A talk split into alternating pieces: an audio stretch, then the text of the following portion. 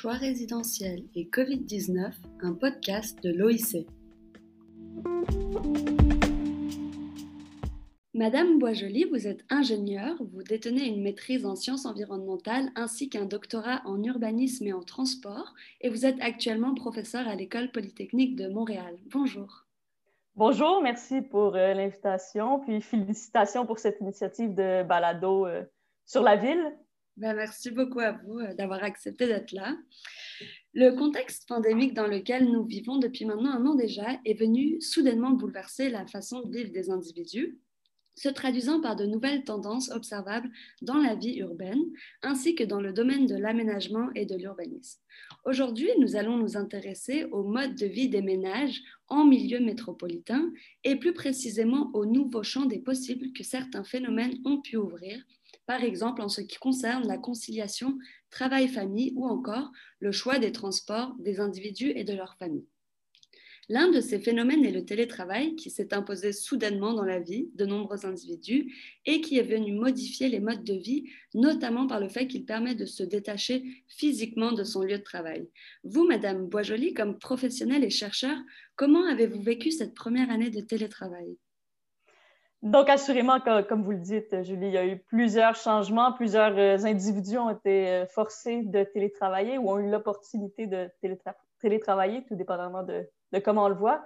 Euh, de mon côté, la principale différence a été le transfert des rencontres de travail en mode virtuel et donc la quasi-absence de contact avec les étudiants et les collègues en personne. Ça, ça, a amené d'importants défis. le principal, je dirais, c'est la baisse de motivation, autant pour les étudiants que pour moi, de faire tout à distance, des rencontres de travail plus superficielles, moins approfondies. Euh, qui survenaient. Puis, ça demandait aussi des efforts supplémentaires pour euh, développer et maintenir euh, une cohésion de groupe, ce qui est central dans, les activités de recherche. pour ma part, j'ai eu la chance de donner mon cours en présentiel à l'automne, étant donné que j'avais un petit groupe. Et j'ai vu une motivation vraiment extraordinaire de la part des, étudiants. Donc, je pense que ça démontre, selon moi, l'importance des contacts en présentiel. Euh, si tous les cours pouvaient toujours euh, avoir ce niveau de motivation, ce serait euh, génial. Donc, c'était vraiment intéressant de voir un peu l'impact du cours en présentiel, étant donné que c'était pour la plupart leur seul cours en présentiel. C'est important de le mentionner. J'imagine, on a vraiment hâte de retourner au campus. Excellent. Avant la pandémie, l'ancrage et l'insertion des individus pouvaient être qualifiés de territoriaux c'est-à-dire que l'espace qu'ils habitaient dépendait fortement de leur milieu de vie, travail, activités sociales, etc.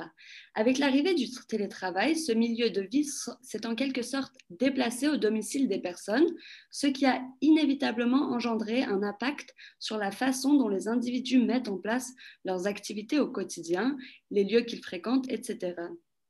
Quels ont été, d'après vous, les principaux impacts de ces modes de vie, si l'on peut dire, recentrés sur la proximité des personnes et de leurs familles?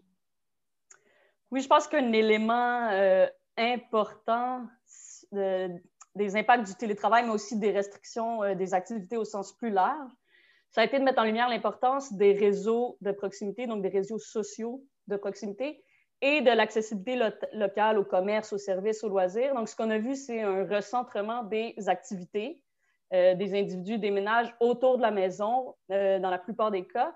Puis, comme je le disais, que ce soit par rapport aux interactions sociales ou aux activités de loisirs, de magasinage, aller chercher euh, un lunch, aller au parc, par exemple.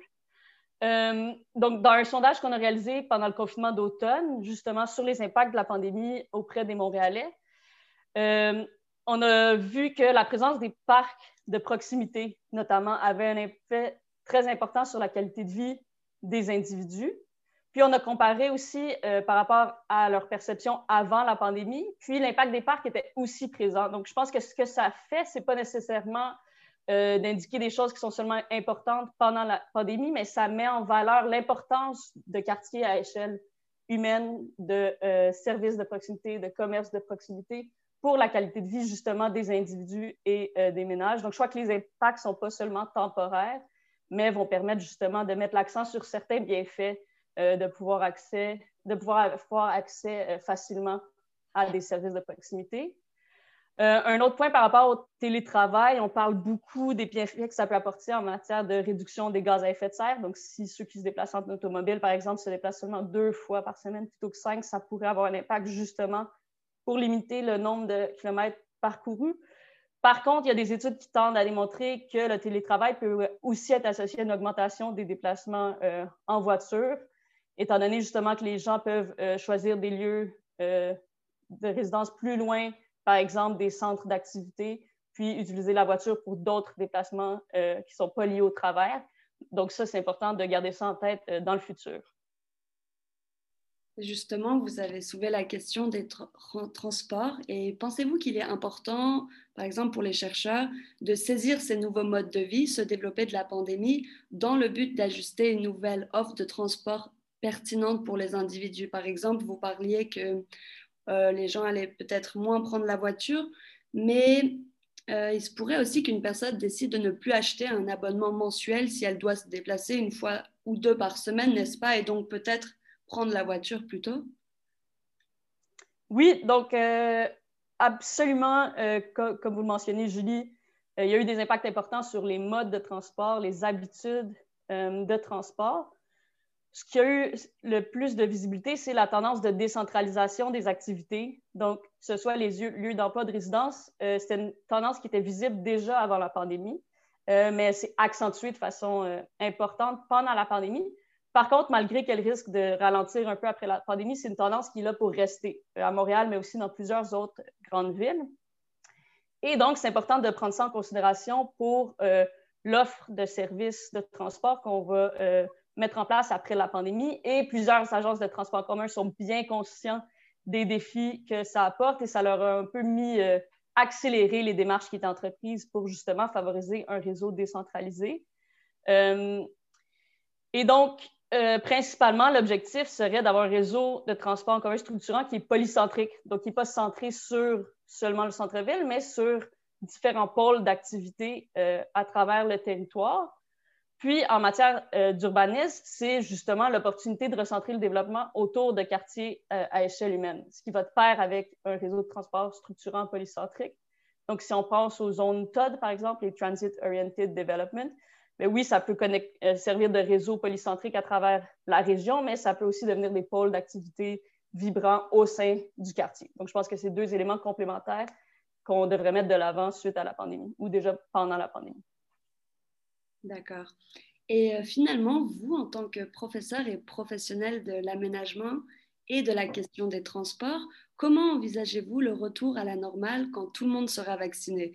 Qu'est-ce qui risque de nous surprendre le plus finalement?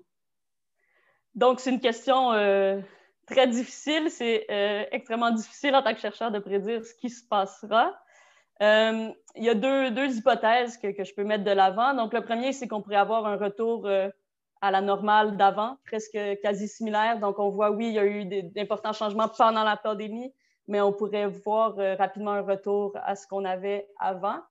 L'autre euh, aspect, ça serait plutôt euh, une capitalisation des opportunités. Donc, si on mise justement sur une transformation de l'offre de transport, du développement des quartiers locaux, ça pourrait avoir un effet plus durable sur les comportements, justement, de mobilité puis sur la qualité de vie des résidents en, milieu urbain.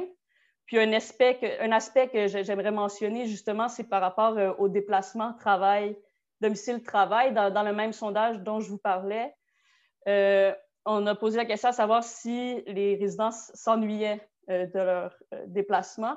Puis, de façon peut-être surprenante pour certains, il y avait près de 50% des individus qui disaient s'ennuyer à un certain niveau de leur déplacement domicile-travail. Donc, ça peut être pour le déplacement en soi, mais ça peut être aussi pour les interactions sociales. Donc, je pense que le télétravail va être une composante importante, mais le travail en personne va aussi rester euh, un élément central de nos modes de vie. Donc, euh, c'est important justement de garder ça en tête quand on va euh, revenir à la normale et transformer, adapter l'offre de transport. Alors, euh, pour conclure, Madame Boisjoli, nous tenons à vous remercier pour cette collaboration, pour la réalisation de ce balado de l'OIC, une discussion qui était fort intéressante. Merci beaucoup. Merci beaucoup, Julie. C'est moi qui vous remercie.